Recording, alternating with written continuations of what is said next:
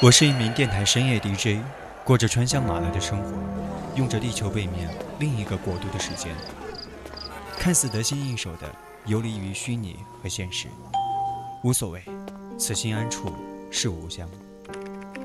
深夜降临，我戴上面具，赤诚的对听众说着自欺欺人的话。重视你的青春，留下你的脚印。我和千万人夜空下的单线交流，不过是因为彼此的孤独。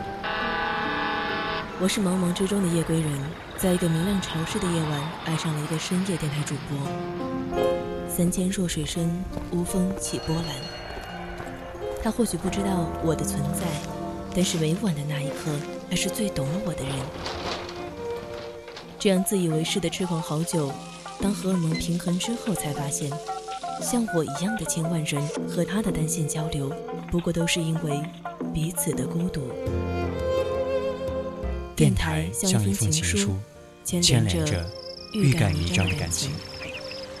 青春印记，长恨人心不如水，等闲平地起波澜。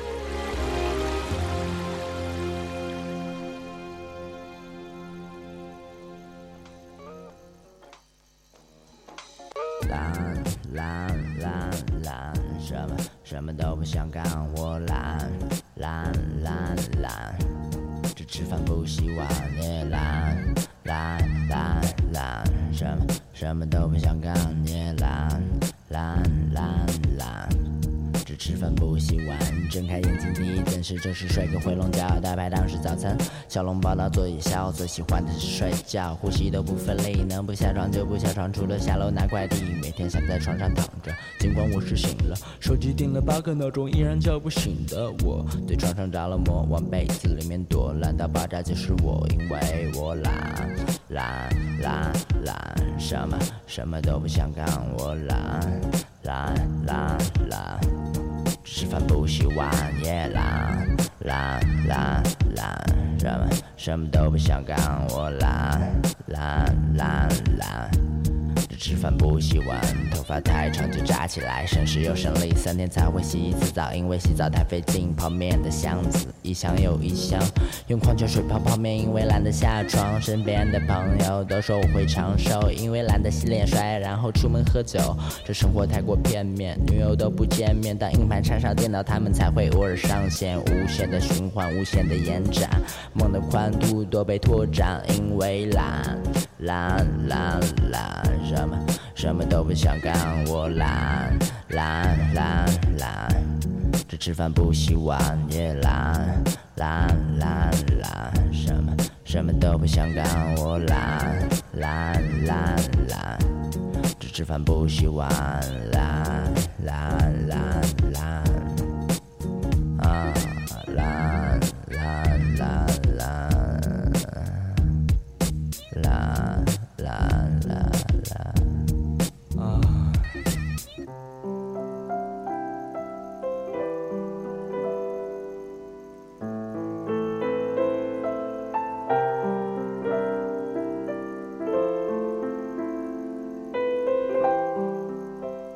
刚才大家听到的这首歌叫做《懒》，歌词是这样的：懒，什么都不想干；懒，只吃饭不洗碗。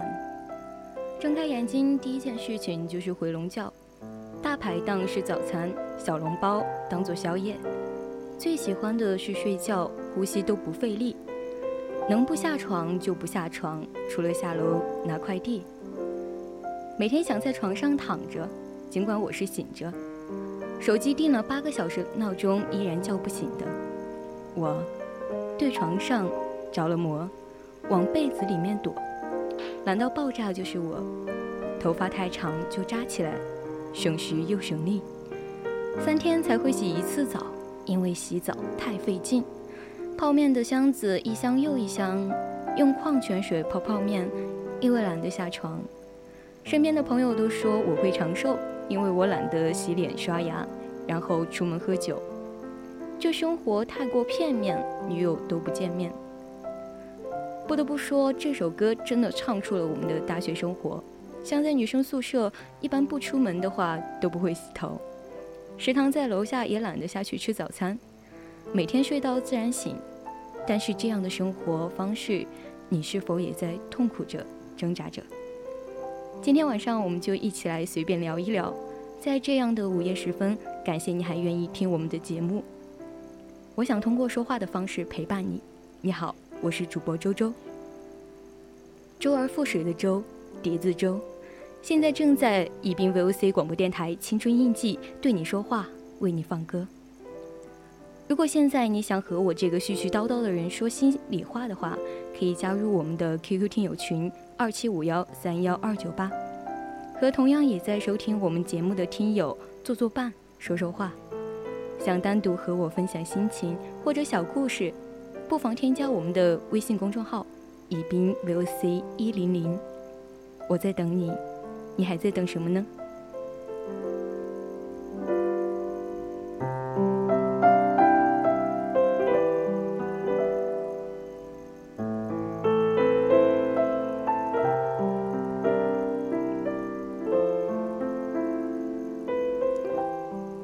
来这一个半小时的时间，我们会一起来聊一聊懒。为什么今天是这个话题呢？可能就是我目前的一种生活状态。有些事情想的太多，做的太少；有些事情却又懒得去想，懒得去做。但是懒，也成为了我的痛苦根源。昨天晚上想着早上起来去喝杯热腾腾的豆浆，然后吃个丰盛点的早餐，上午去看看书，一天的生活安排得满满当当，然后就特别满足的睡下了。第二天早上起来，闹钟关了一遍又一遍。从早晨的七点拖到了八点、九点，直到食堂关了门，然后想着，哎，算了，还是不吃了吧。中午吃完饭再去看书也不吃。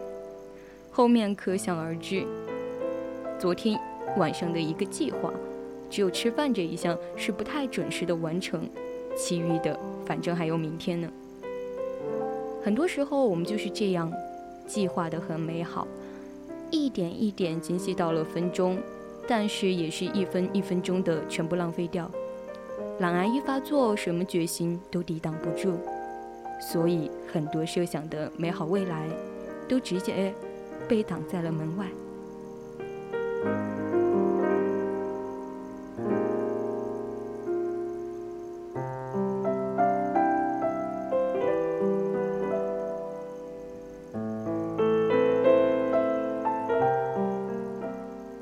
每天都会关注民谣的消息，朋友圈里哪个朋友看了一场音乐节，或者是去了现场，或者是与谁拍了合照，都会羡慕不已，然后又会抱怨自己的时间不够，金钱有限，然后天天就眼巴巴地看着铺天盖地的消息，顺带着无尽的渴望与羡慕。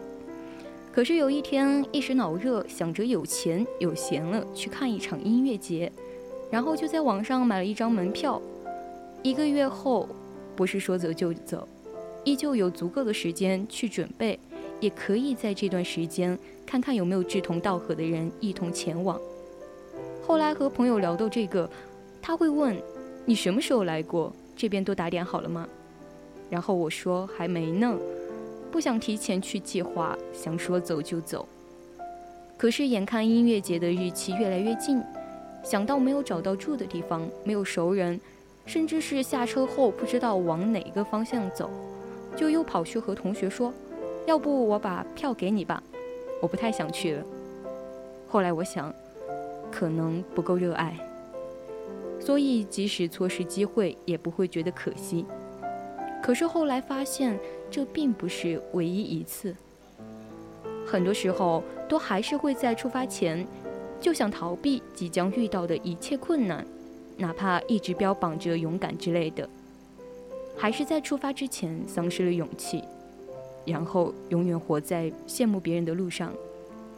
不是没有勇气，不是没有钱，没有时间，只是自己一直都没有制服骨子里的懒，然后就被拉着一步一步往后拖，直到放弃。还没开学，朋友就发微信和我说：“哎，我打算考研了。”嗯，准备开学提前去自习室占个位子，专心复习。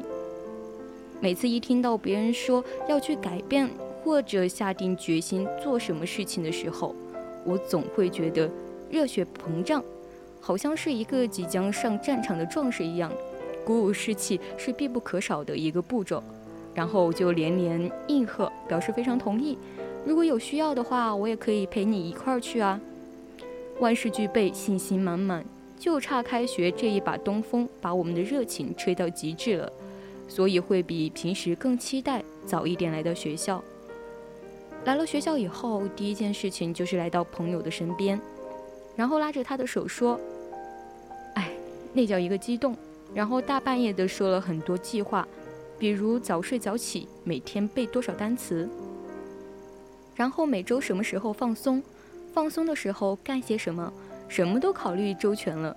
我甚至一眼可以看到我们成功后满心欢喜的样子。第二天，六点的闹钟，一个咕噜爬起来，睡意朦胧。但是和别人约定好的事情，反而会有动力，更何况是我的亲友团，作用更是不可小觑。所以起来后就给他发了信息，然后去洗漱。二十分钟后没有回应，半个小时，一个小时过去了，手机没回，打电话也没人接。然后我就背着书包到了他的寝室，敲了半天的门，他才睡眼朦胧的起来，然后连连道歉说：“今天睡过头了，明天早上再开始吧。”然后我不得不一个人悻悻的离开了。跑到图书馆看了一上午的书，也忘了这档子事。第二天害怕他睡得起不来，所以醒了以后直接给他打了电话，他也连连答应说起来。我一切准备就绪，准备的叫他出发的时候，他又说实在去不了了。第三次如此，第四次也如此。然后我也就不等他直接去了。后来学期过了一半。他依旧还是懒懒散散的赶上上课的时间。他似乎忘了开学前兴致勃勃地跟我说的那些话，还有他设想好的那些美好的未来。很多时候想法很多，计划也不少，随之而来的美好也是让人放不下的。可是总是缺少了当机立断的决心，总是害怕给自己稍微一点点艰难的生活。但人的能力巨大，完全可以承受一点压力的。你不行动，不治好懒癌，你就永远活在想象里，直到最后，你都开始怀疑自己。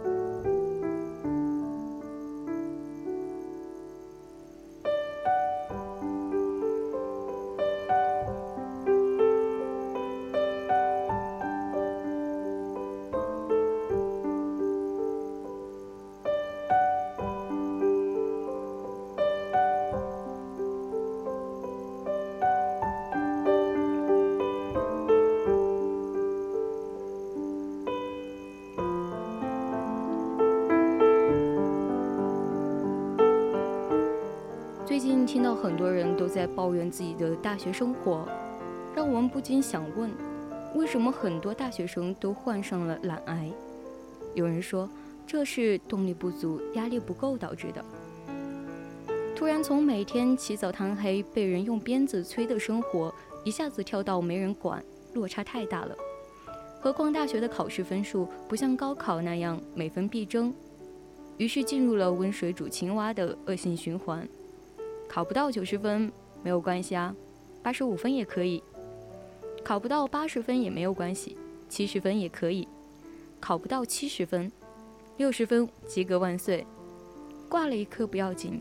反正只挂一科，还是可以毕业的啊。同时又吃着爸妈、用着爸妈的钱，还没有真正的面对生活压力，总以为大学混混也无所谓，一毕业就能自动化身职场精英，迎娶白富美，走上成功之路。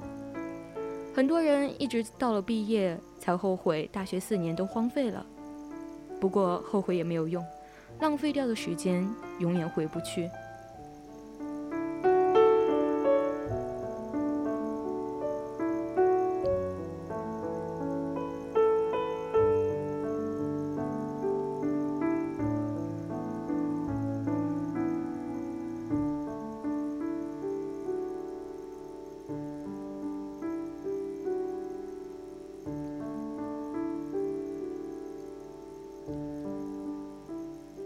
大学生活是这样子的：早上八点上课，七点五十才起床，能在宿舍点外卖就绝不去食堂。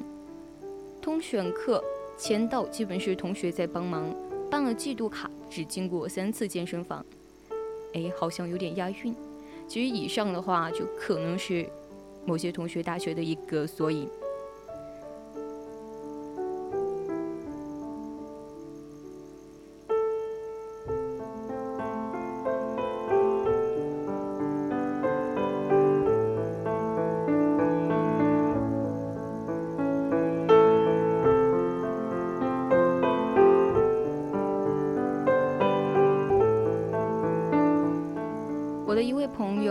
已经毕业五年了。他在说起大学的时候，他说的是：要想五年前从高中进入大学，我完美的完成了从学霸到学渣的自由落体。高中的时候成绩还是非常好的，但是发现到了大学，一发不可收拾的患上了懒癌，这一病就是四年，直到下决心考研。才算才算是懒癌晚期的深渊前悬崖勒马。虽然最后很遗憾没有考上，但至少整个人都精神面貌有了很大的改观。五常终日而思议，大学生究竟为什么普遍不再像高中那样的勤奋呢？到底是哪里出现了问题？最后思考的结论是，除了个人自律性因素以外，最主要的因原因就是体质和环境变了。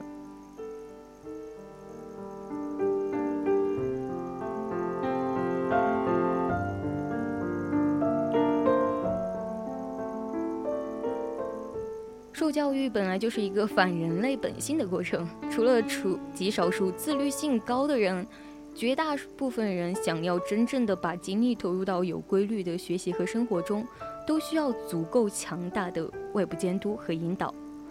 在物理上就叫做减伤现象吧。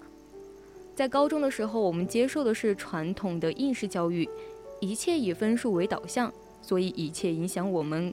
考高分的障碍都会被学校和老师扫清。其实，高中老师最大的作用不是传授知识，而是监督、引导和激励学生进行学习，并通过设置考察机制来完成这一系列外部监督过程。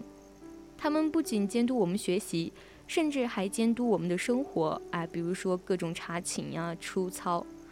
还记得我们高中的时候。女生寝室一般都喜欢开卧谈会嘛，就促进感情。到了大学，这种机会都变得很少，因为可能晚上有的人睡得早，有的人睡得晚。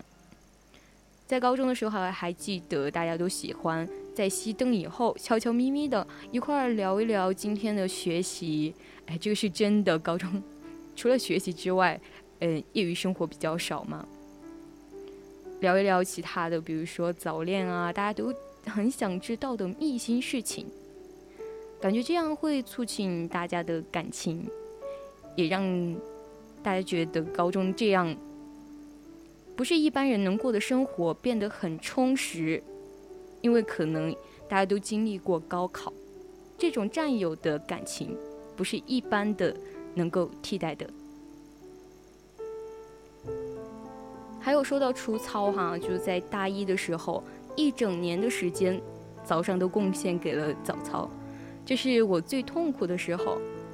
哎，因为没有人再来提醒你，但是你每天必须要去，因为有其他的学生会的会查操之类的，感觉挺压抑的，每天起这么早。不过现在过来了，也没有觉得太大的感觉。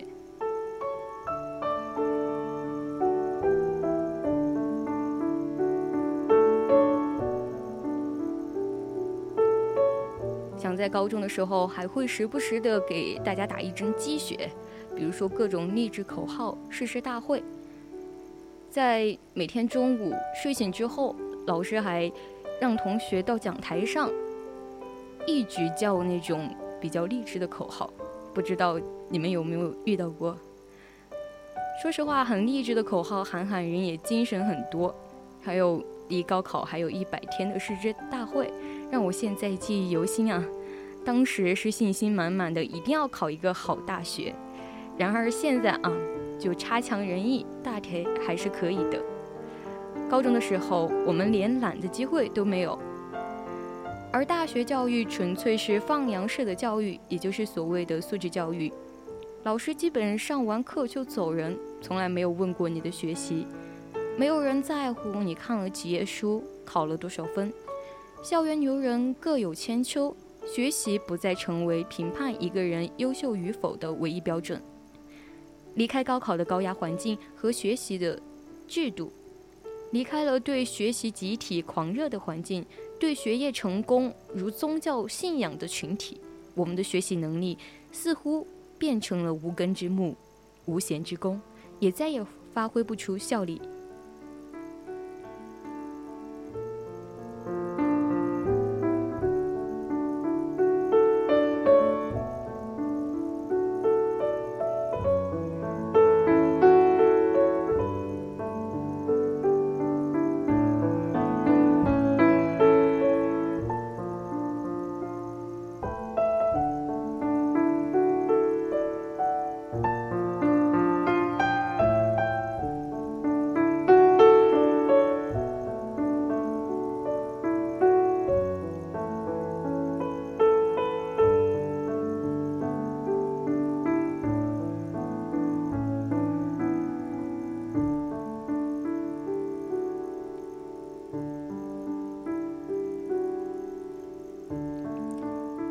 的学习以分数为导向，是实际上一种变相的游戏化学习。每当我们做对了题或者考了高分，脑中就会产生兴奋的物质，貌似是多巴胺，激励我们做更难、更多的题，考更高的分来获取更大的愉悦感。这跟吸毒成瘾是一个原理。但是大学以后的学习不再以做题和考试为主，学习成功缺乏量化评价体系。学得好和学得坏的界限太模糊了，因此大脑中的奖励机制作用就会减弱。我以前一直过于相信个人的力量，认为我高中的勤奋都是我自己思想觉悟高的结果，能考高分都是我自己努力的结果，跟老师和学校关系不大。现在看来，这种想法是极其愚蠢的。我们高中的勤奋，百分之八十的功劳都应该归功于学校的制度和老师，给我们提供了大环境和外部监督引导，或者说，高中的集体狂热宗教信仰洗脑可以操控人的心灵和行为，就好像是在水里的鱼，并不会意识到水的存在，以为自己能够自由自在的呼吸和游动，而这，全靠的是自己的身体。就好像骆驼以为在没有鞭子抽打的情况下也能转得又快又美，就好像是钉子试图摆脱锤子的作用，通过自己尖锐的头部钻进墙壁。我们接受了十几年的应试教育，已经适应了有外部监督的学习状态。突然从一个高压环境进入了一个极度宽松的环境，就会无所适从，如一出生就待在马厩里的马儿，突然闯进了大草原。很多人自从高考之后，就再也没有过一个坚定的目标，在迷茫中浑浑噩噩的度日。归根结底，还是中国的教育制度出现了某些问题。不仅高中教育有问题。大学的教育也有问题，而这两种制度各自行走在两个极端，并且并没有什么行之有效的措施做好两个教育阶段的衔接。总之，外部环境变了，制度变了，学习的方式变了，人群变了，活着的目的也变了，我们都变了。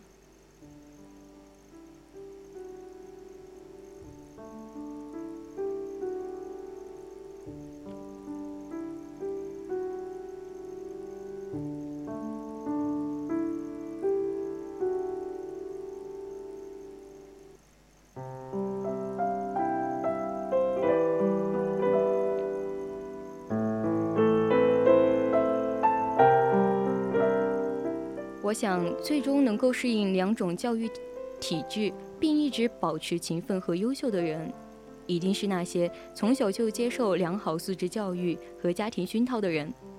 自律和优秀对他们来说是一种习惯，不会随着环境的改变而改变。至于其他人，自求多福吧。各种改变自己的方法，我们都已经从励志书籍上看透了，每个人心中也肯定知道该怎么做。只是目前堕落的程度，有没有触及你内心的反弹底线罢了。往者不可见，来者犹可追。祝还未毕业的你前程似锦。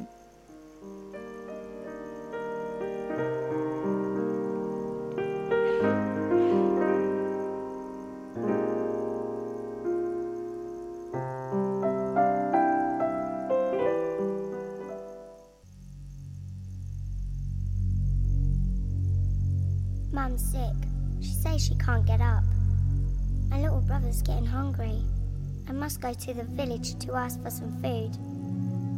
Would you help me? Sure, Connie. I'll help you. I always feel good when you're with me. You're my friend, Connie. Are you always going to be there when I grow up?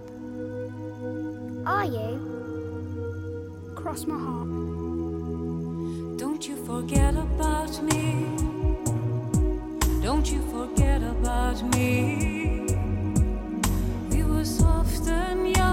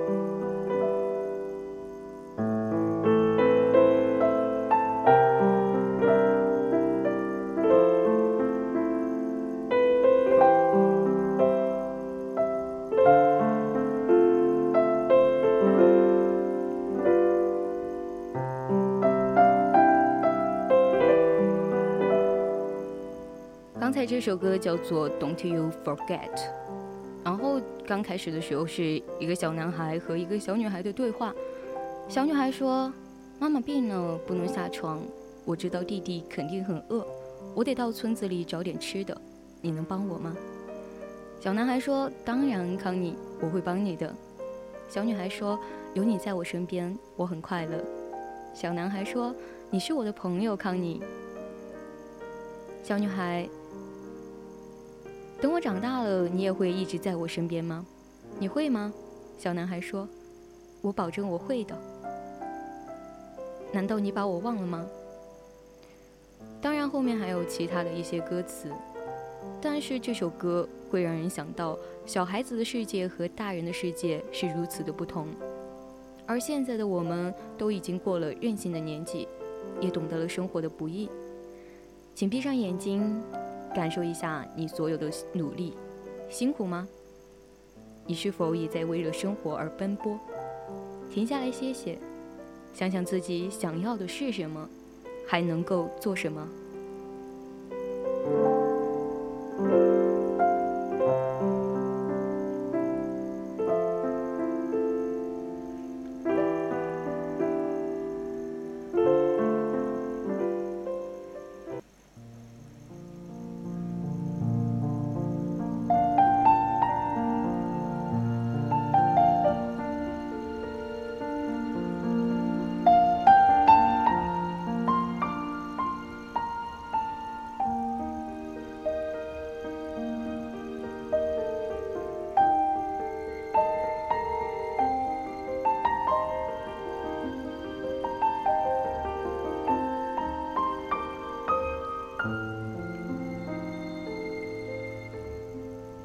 现在我们的听友私群里面有一位听友叫做关于你，我只有拿命疼惜。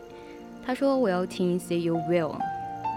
好的，待会儿主播会为您送上这首歌。其实很开心的是，现在依然有你陪伴在我们的收音机前。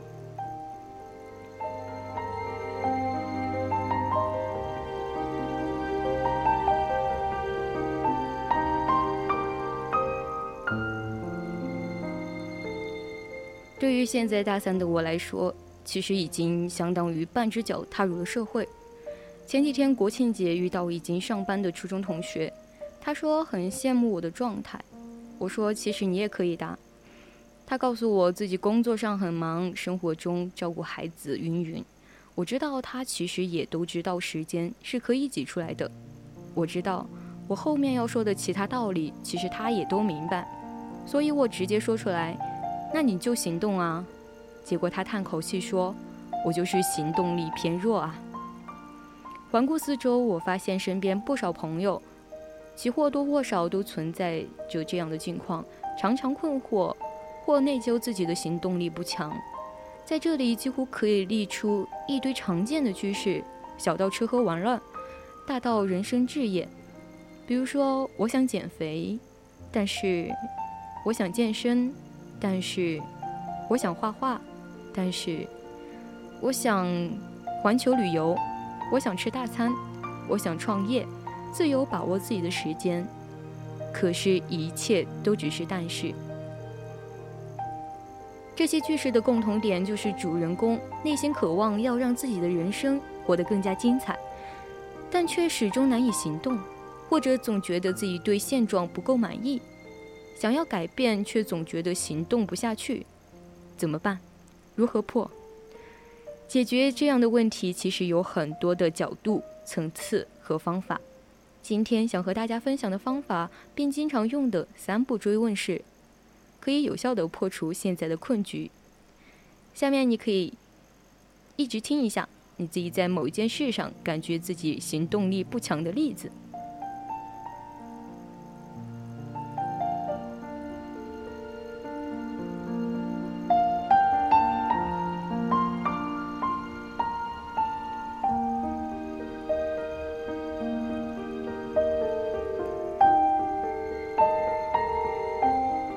首先，当你面对一个目标的时候，需要问一下自己：如果最终的目标达成了，或最终的场景发生了，我想要吗？这个答案你不需要告诉别人，只是告诉自己，所以要特别注意两点：一是要诚实面对，不要听脑袋瓜的回答，只要静下心来，听自己身体的感受，听自己内心的声音即可。如果你觉得出现这样的结果，你会很兴奋，那就说明你想要；反之，如果你不兴奋的话，那就说明你内心不是真正的想要。二是切记问题。其实问题很简单，很单纯，就是只问自己想不想。所以你的大脑不需要转得那么快，不需要思考这个场景能不能达到。如果你对第一个问题的答案是想，那就问往下问。如果是不想、不太想，那就趁早别纠结了。你以为你想要的目标根本就是不想要的，那还说啥？洗洗睡吧，你不需要行动。第二步就是面对自己想要达成的目标或者场景，你接着询问自己：我敢拥有吗？对这个追问依然有两个技巧，一是这个问题依然是很单纯、很简单，只是问你敢不敢拥有，所以你的大脑依然不需要转得那么快，你不需要思考你做的事情，即使你没有任何头绪，也没有问题，只问自己敢不敢。拥有或者达成这样的结果。二是你可以用各种挑衅自己的口气去问自己，目的在于激起你内心的斗志。面对这样一个问题，不少人可能会反复几次：敢要吗？嗯，不敢。敢要吗？为什么不敢？肯定内心会有纠结，这都很正常。如果你的答案是不敢要，无论你出于觉得自己不配拥有，或者不值得拥有。那事情就简单了，趁早洗洗睡了吧，别瞎费功夫追求了。最后一步就是，只有你上面两个问题的答案是斩钉截铁的，是敢要、敢拥有，那就来到这一步，就要问自己：我应该做点什么，可以让我离自己想要的目标或者场景更进一步。注意这一步的核心是你必须要找到一个与目标相关的、确实可行的行动。你可以决定去买本书，那就去当当淘宝买吧；你可以决定给自己制定一个计划，那就拿出纸和笔列出来吧。如果你决定加入某个兴趣小组，那就去找吧；你决定要和某一人聊聊，那就先和他打招呼。这个行动可大可小。重要是必须要有实际的行动。如果你觉得自己还是有拖延，不想行动，那就大可再回过头来问自己头两个问题。多半那两个答案就是我不想，或者我不敢。那就简单了，直接承认自己不想要、不敢要就完事儿了呗，何苦自我贬低，说自己行动力不够呢？只要你头两个答案都是肯定的。一定会找到一个切实可行的 action 作为切入点和启动点。本质上讲，没有所谓真正的行动力强弱的差别，差别只是在于你是否真正的想要，真正的敢要。只要你想要、敢要，你就会有行动力，哪怕一个最小的、切实可行的行动。倘若没有，那也并不代表你行动力弱。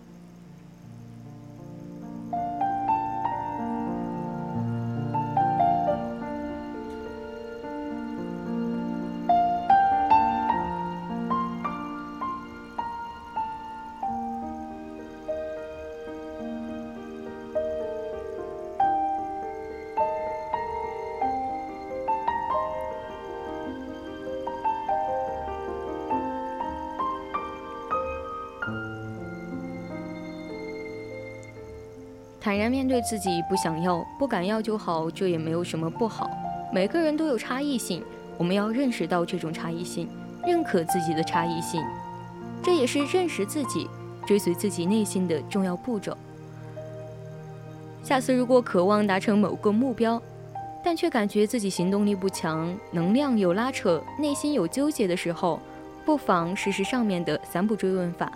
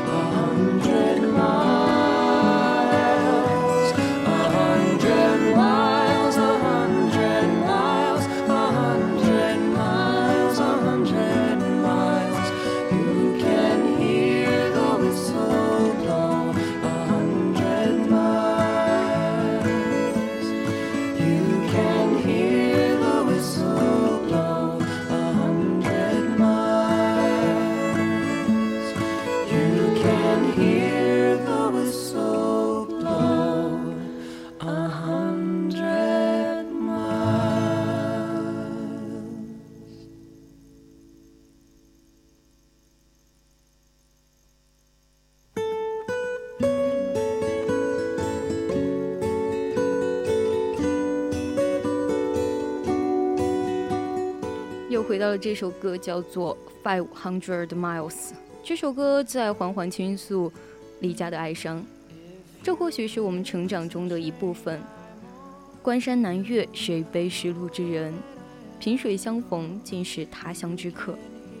这让我想起上学期的凌晨夜里，一个人胃痛的在被子里流泪，大半夜也不想吵醒室友，跪在床上三个多小时。好不容易熬到早晨的五点，慢慢才爬起去医院看病。这一刻是多么深刻的体会到，自己不再是妈妈怀里的小宝宝了，没有人会在夜里为你盖好被子，生病带你去去医院。是啊，终于长大了，可是，怎么又是如此的孤独？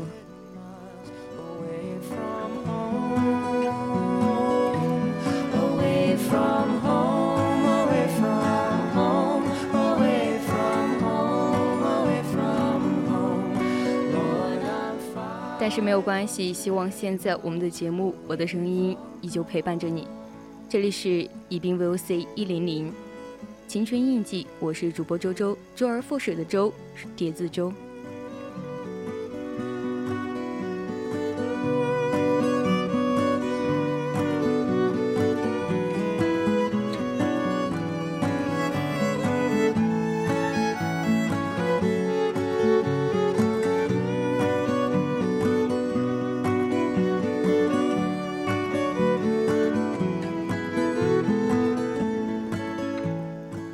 在看到我们的听友群里面，细微粉丝 Snake 他说：“如果不是熄灯了，我是不会说晚安的。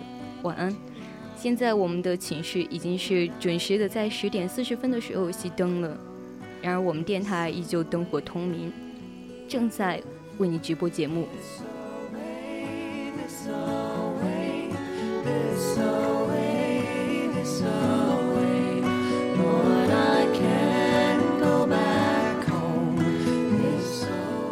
尔也在说熄灯了，好烦恼。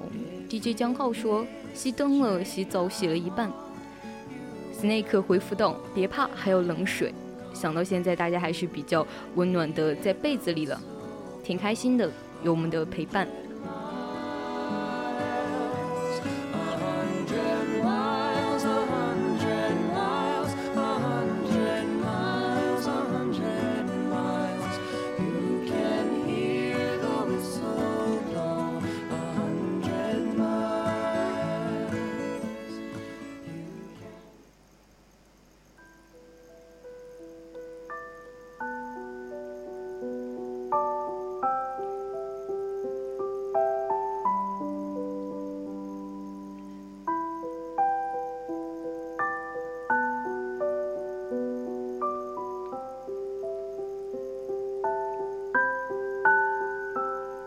开学前看了几篇文章，我已经记不起作者是谁了。比如我是如何六个月瘦了二十斤的，又或者是练成马甲线并没有多难。这些文章总是看得热血沸腾，尤其是想到我之前有一个同学，他两个月前还是一个走路都是低着头，脸上的肉堆成了一层又一层的胖子，半年之后摇身一变，走在路上回头率暴增。走路都昂首挺胸的美女的时候，我会不自觉地摸摸双下巴，然后又在手机上找攻略、找减肥餐、找运动服、找跑友。其实这些都不难，找几个长期运动的人介绍一下，要不了多久就全部搞定。跑友嘛，名其名就知道是互相鼓励、相互监督的跑步的朋友。然后很顺利的就找到了，其实比想象中的简单很多，也比以前任何一次下决心的时候都要大。第二天，朋友给我介绍的跑友就来找我了，跟我一样也是下定决心减掉身上多余的肉肉的胖姑娘，甚至比我还紧迫的需要减肥。他说鞋子还没到，要不明天再开始吧。总觉得这不是一个郑重其事的开始，因为没有一双好的鞋子。然后我说没事儿，你就穿你平时的运动鞋也是一样的，不影响。结果他还是没有去，第二天依旧如此，说手表还没有到，急不来，也看不到运动效果。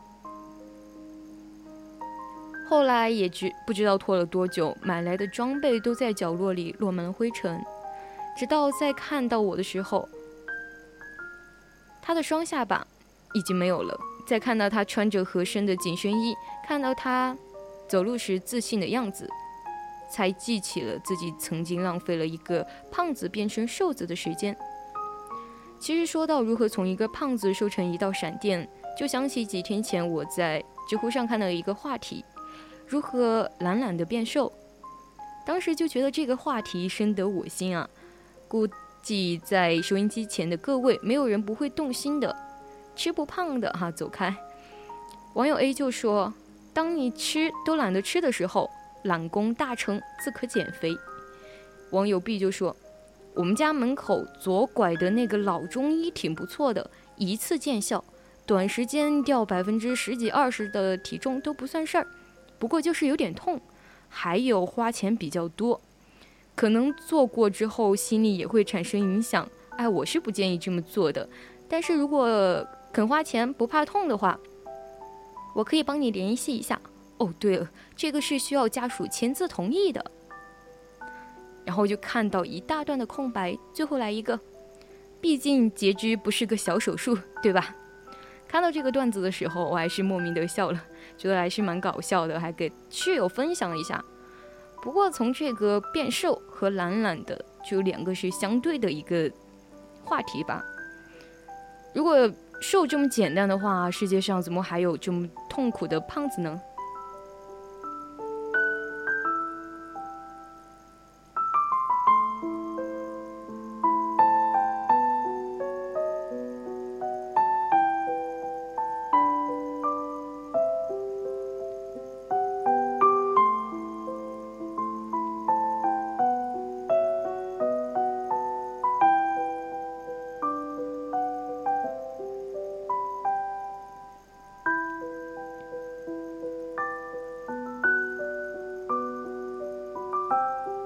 多时候，你以为做一件事情需要万全的准备才可以行动，但是总觉得只要一切都完美了，才是行动最好的时间。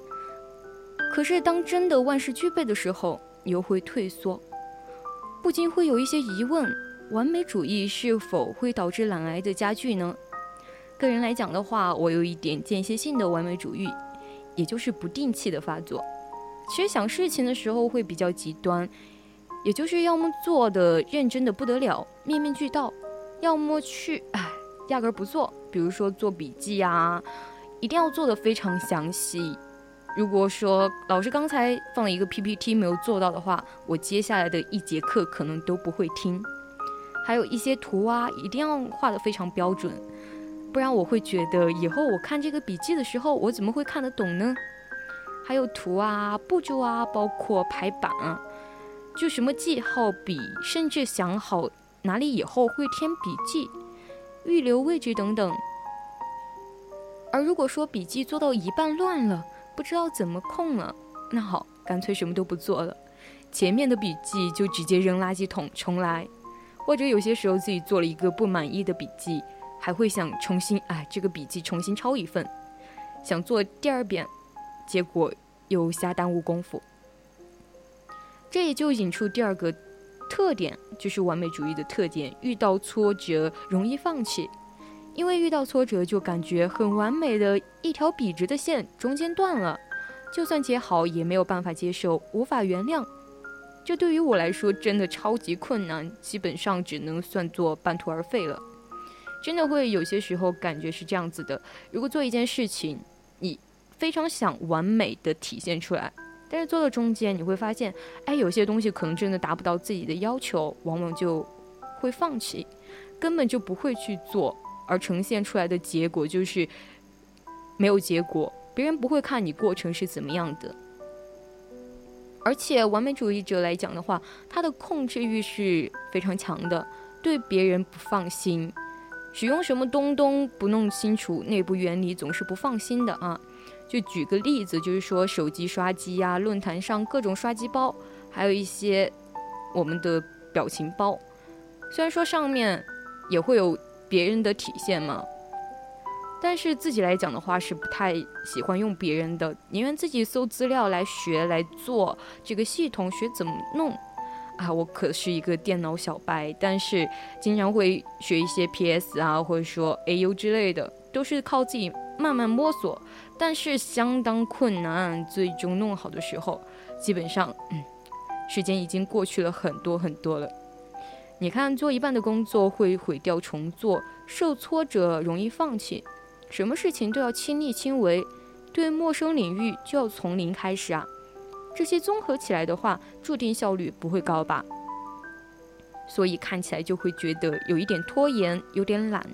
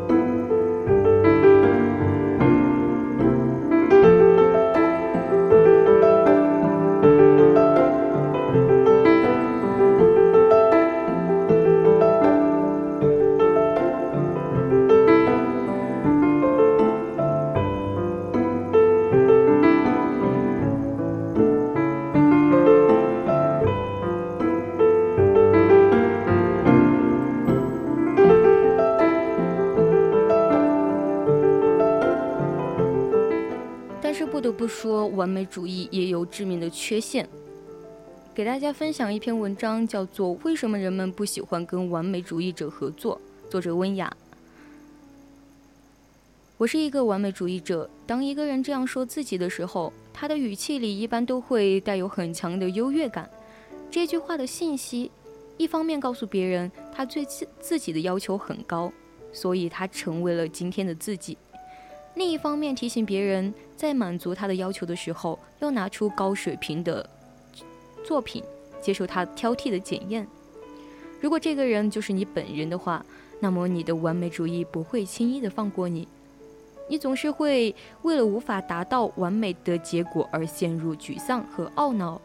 如果这个人是你的朋友，他会总爱挑剔你的毛病，教训你应该怎样怎样，让你怀疑自己是个笨蛋。如果这个人是你的合作伙伴，你要准备好随时配合对方修改你们的工作方案。如果这个人是你的直属上上司，那你的日子就不太好过。你每天的心都要被无数细节的苛求碾压成粉末，努力洗刷失败的耻辱感，证明自己是优秀的。完美主义者对一切追求完美，注重细节，对人对对己都有严格的要求。不少完美主义者从小生活要求严格的家庭，父母对自己寄予很高的期望，自己也能通过努力取得不错的成绩。随之是父母更高的期望。完美主义者会把这样的心理期待复制到自己以后的工作和生活中。一旦达不到期望的状态，他们就容易将不完美和失败等同起来，心理上产生挫败感，然后就会付出更多的努力去去洗刷失败的耻辱感，从而证明自己是优秀的。整个人活活得特别的累。我的整个学生时代就是一个完美主义者，尤其是在我的中学时代，我不能容忍自己有一门功课达不到优秀。我在各科功课上都下了很大的功夫，我的付出也得到到了回报，但就是在体育这门课上，无论我怎么努力，都与优秀无缘。中学时的我个子矮小，体质一般，体育成绩总是在及格边缘。我独自去操场练习投掷铅球、跳远、翻 N 双杠，练了很多次，进步很小。最后体育考试的成绩只比及格线高出一点点。尽管体育课当时并不计入总成绩，但是它从此成为了我的阴影，导致我害怕上体育课，总觉得各项竞技项目都会让我出丑，无比的自卑。工作后呢，我发现有一些同事非常耀眼的学历，有些同事有出类拔萃的业务能力，有些同事有专业水准的业余爱好，有些同事有神通广大的人脉，但这些优点很难全部集中在一个人身上。而有一些方面是你如何努力都难和别人比肩的，就像我该死的体育成绩。意识到这一点，我才逐渐放下对完美的执着。接受自己的不完美，在这个基础上，逐渐的改善提高，用一顿美餐、一个懒觉、一件新衣服来奖励自己小小的进步，逐渐摆脱不完美的自己带来的无力感。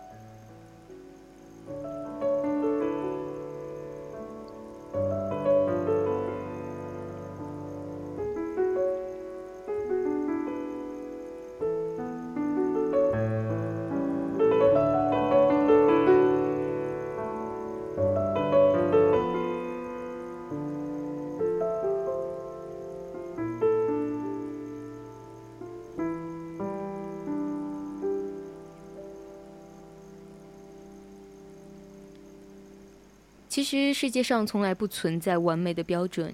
诚然，追求完美是一种积极的人生态度，是对自己提出更高的要求。但是对于事情的结果，对于你所相处的人来说，则不要苛求完美，否则就像水中捞月一样，会让你失望。在这一点上，古人看得很通很透。人无完人，金无足赤。如果在你面前真的出现一个十全十美、无可挑剔的人，你反而不相信那就是真实的人了，因为这样的人更像神一般的存在，一点儿都不接地气。在明宋清初文学家张岱心目中，十全十美的人是不可交的。他说：“人无疵不可与交，以其无其真气也。”这句话的意思是说，一点瑕疵都没有的人是不能打交道的，因为他是没有真性情的。就好像是我们经常看的一些明星一样，外表看起来真的是毫无瑕疵、非常完美的一个人，性情也非常的耿直，但实际上这可能只是他包装之后的一个结果。他真实的一个存在的话，并不会让粉丝真正的了解到。正如经典电视剧八六版的《西游记》播出之后，猪八戒成为继孙悟空之外最受观众喜欢的角色。猪八戒又懒又丑，有时候还有坏心眼儿。为什么会有人喜欢他呢？因为他很真实啊，他是原著中最接近人的一个角色。他有很多人性的弱点：贪婪、懒惰、好色、爱说大话。一遇到困难就嚷嚷着分行李、散伙儿，他也有一些人性的闪光点啊，比如说风趣幽默，有时还表现得比较耿直仗义。比如说什么，大师兄师傅被妖怪抓走了，每次这个时候大家就觉得他的经典台词又来了。想想你的朋友或者爱人，是不是都是因为有一些小毛病而显得更可爱呢？这些缺点的存在。让你们互补，从而达成了一种微妙的平衡。在你处理友情或者亲密关系的时候，才能学会包容。而若他们没有一丝缺点，完美的如同一座座圣洁的雪山，让你敬畏的不敢接近，让你很难用一种平等的心态维系彼此的关系。而平等正是友谊乃至婚恋的基石。没有平等的心态，就无法真正参与彼此的成长和生活，你们的关系也会名存实亡。可能我们的恋爱关系跟我们的婚姻关系也恰似如此。当两个人在恋爱的时候，只看得到对方身上的亮点、优点，却很难去看到他们的身上的小缺点。在结婚之后，又发现这些缺点无限的放大，然后感情破裂。没有必要。其实每个人身上多多少少都会有一点小缺点，但是如果是无伤大雅的话，大家可以互相互补嘛。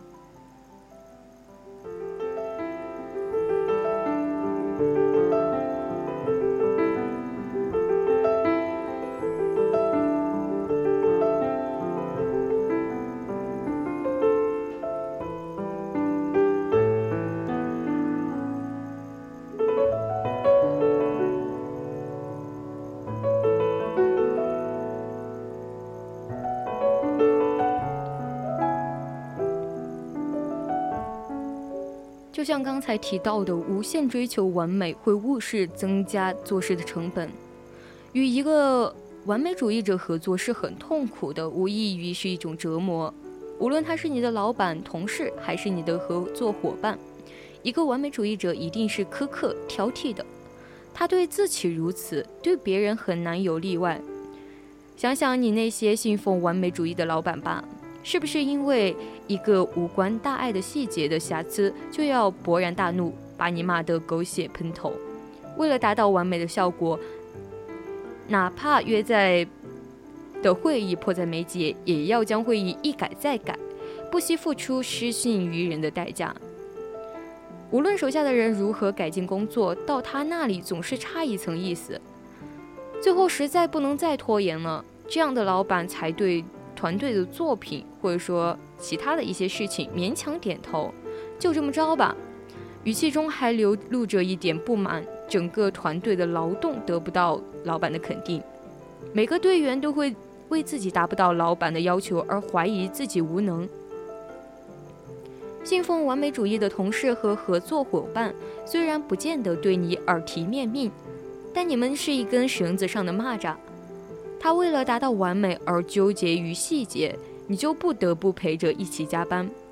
若不是到了非加班不可的地步，不顾及别人的时间安排，影响别人正常的休息时间，说的严重一点是自私的表现。这样的人不会受到别人的欢迎，而无限的追求完美，必定会在一定程度上耽误工作，增加工作成本。甚至给团队造成很大的损失。我之前在一家日报工作的时候，每天的工作节奏都像是在打仗一样，每个版面都有固定的签版时间，人与人的工作环环相扣。如果这个环节晚了，就会影响下一个环节，最后影响整个签版时间。进而影响报纸的印刷出版时间，不能按时印刷，也就意味着不能准时将报纸送递给读者。而日报的生命只有一天，领导告诫我们不能执着地追求完美，每篇报道都是遗憾的作品。如果不能按时出版发送，再完美的报纸都没有人买，没有人看，失去了存在的价值，整个团队的劳动都白费了。所以，新闻界信奉一个普遍的规则：一块遮百丑。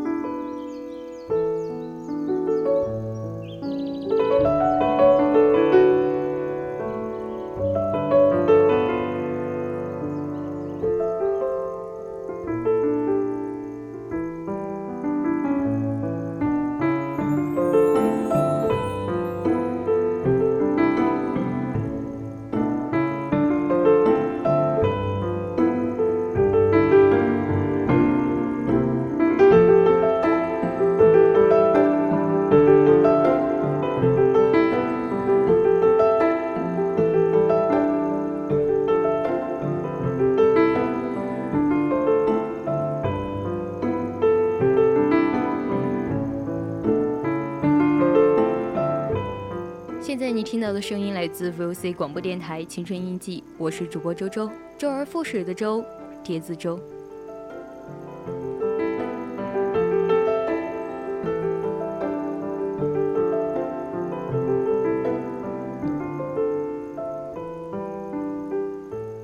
完美主义者的做事习惯一般和强迫症、拖延症有关。他们在处理事情的时候，对自己的选择不确定，总是怀疑自己做得不够好，然后重新来过。然而，重复的工作未必使他们满意，从而陷入否定再否定的恶性循环。在这个过程中，就浪费了不少无谓的时间成本。当完美主义者看到别人的一些瑕疵，会感到遗憾、愤怒。厌恶甚至憎恨，这在心理学上就是一种投射的效应。这说明他在别人身上看到了与自己类似的缺点，或者是被自己压抑的品质。因为要求完美，所以不能接纳这些缺点，就把这些不接纳投射在别人的身上。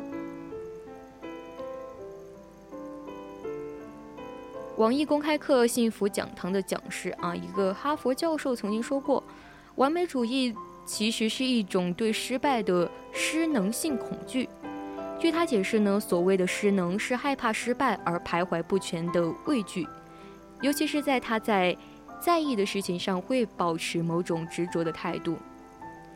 他认为完美主义者有较强的自卫性，害怕他人将自己视为失败者，他们渴望以走。最快的捷径达到成功，世界对他们来说总是非黑即白。这位教授建议人们将自己追求苛刻的完美变成追求可能的卓越。苛刻的完美要么遥不可及，要么虚无缥缈，不如把自己的目标变成一个个阶段性的、可操作性的小目标，从而完成小目标的过程，积累信心和成就感。肯定自己的进步，在下一步的工作中弥补自己的不足，既对事情的结果有要求，又能享受做事的过程。更重要的是，要接纳全部的自己，用平和的心态改善自己的缺点和不足，让自己每天都有或多或少的成长。经过一段时间，你会发现自己留下很多让你或欣慰或感慨的回忆。这比你想要的完美的自己更能打动你的心，丰富你的生命。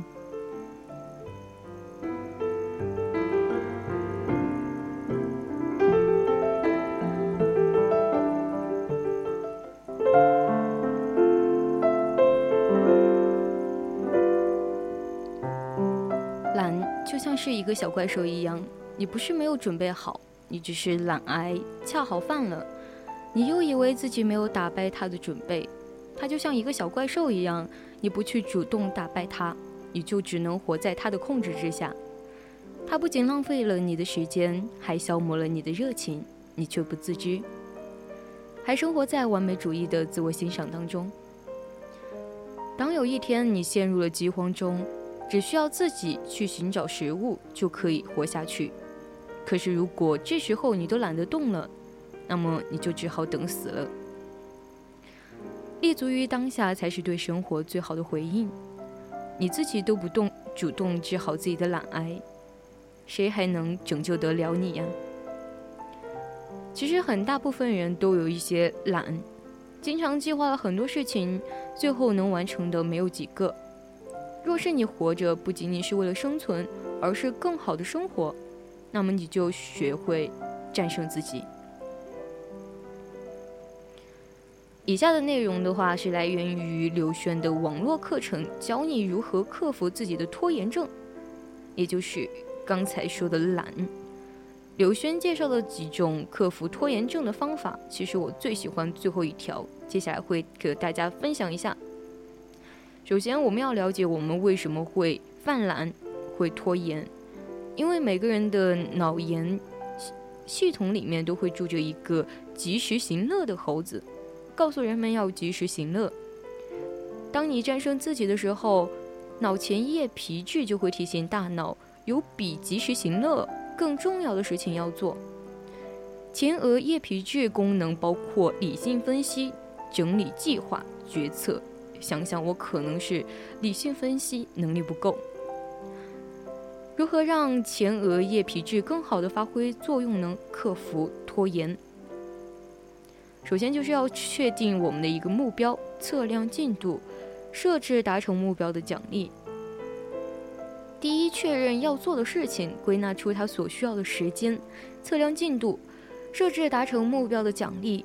周末想学点新的技能，同时你也可能选择跟朋友出去玩，耽误学习的培训时间。或是你在上班的时候，虽然你不可能出去逛街，但是你可以用看邮件来拖延写报告的工作。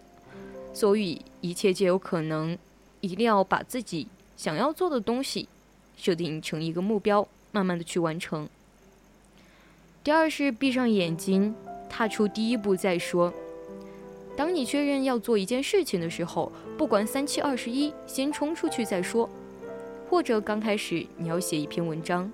但是没有主题，不知道要写什么，没关系，先动笔，随便写点什么，只要开始了，后面你就能找到方向。猴子是好动的，你得带着它，才不会被牵着走，让行动带着自己走。第三点呢，就是对时间无感时，想象未来到来时的场景。我们都很重要，知道养老是很重要的。但是你不知道你未来的生活样子、长相，你就找不到动力开始存养老金。老板给你一个项目，让你一个月之后交，现在往往都是没有感觉的，只有到了最后的几天，你才会着急、慌忙的去做。你可以想象，需要交东西的时候，说好要做报告的时候，打开电脑，电脑坏了，好不容易修好，发现文件丢失了。需要重新开始做，好不容易做好，还来不及检查交报告的时间就到了。方案是准时交上去了，但是领导对你很失望，出现了多处的错别字，整体内容空洞，毫无说服力。这会让老板当着同事的面批评你，让你很没面子。第四点呢是拖延的迷思，列出待办事项。很多教材、课程、专家都会告诉你列出待办事项，找出所列事项的轻重缓急。通常来说，当你列出待办事项的时候，你会觉得很有成就感。按照所列事项一条一条的去做，当你去做的时候，事情就会变了。列完之后，或者执行到第第几条之后，你就没有动力再执行下去。所以现在我们就要说。一定要列出最容易完成的事情，与未来有关的事情，今天必须完成的事情。最容易完成的事情是可以在刚上班的时候回复一封邮件。当你完成这件事的时候，你会觉得很有成就感，就有动力去接着做后面的事情。再接着完成与未来有关的事情，可能你没有办法一下子完成，只做了其中很小的一部分。但是没有关系，只要你的任务有一些进度就好，最后再去完成今天必须完成的事情，这样一天下来就会感觉很充实，很有成就感。第五点是，人们常常会误认为，只要同时开启几个项目一块儿做，你就会感觉自己好忙好忙的样子。最后一天下来，你发现你很忙，但是你一件事情都没有做好，一天就过去了。之后再重复着这样的生活，过了一个月、半年、一年之后，你发现你还是什么都没做，还是什么都不懂。为什么会有这样的现象呢？其实你不是更高效了，而是你的效率更低了。你的时间花在了几个不同事项之间，注意力不断切换的过程。这里建议采用番茄钟工作的方法，番茄钟。的工作原理是以二十五分钟为一个单位，每次只做一件事情。二十五分钟之后休息五分钟，每天重复四至五个回合。二十五分钟工作的时候就专注的只做那一件事情，休息的时候就离开工位，好好的休息。一天下来就能完成很多的事情，也不会觉得累。该工作的时候集中精力工作，该休息的时候。好好放松休息。不知不觉，一个半小时的时间就这样过去了。晚上的时间是如此的宝贵，感谢你的陪伴，也希望我的声音陪你入睡。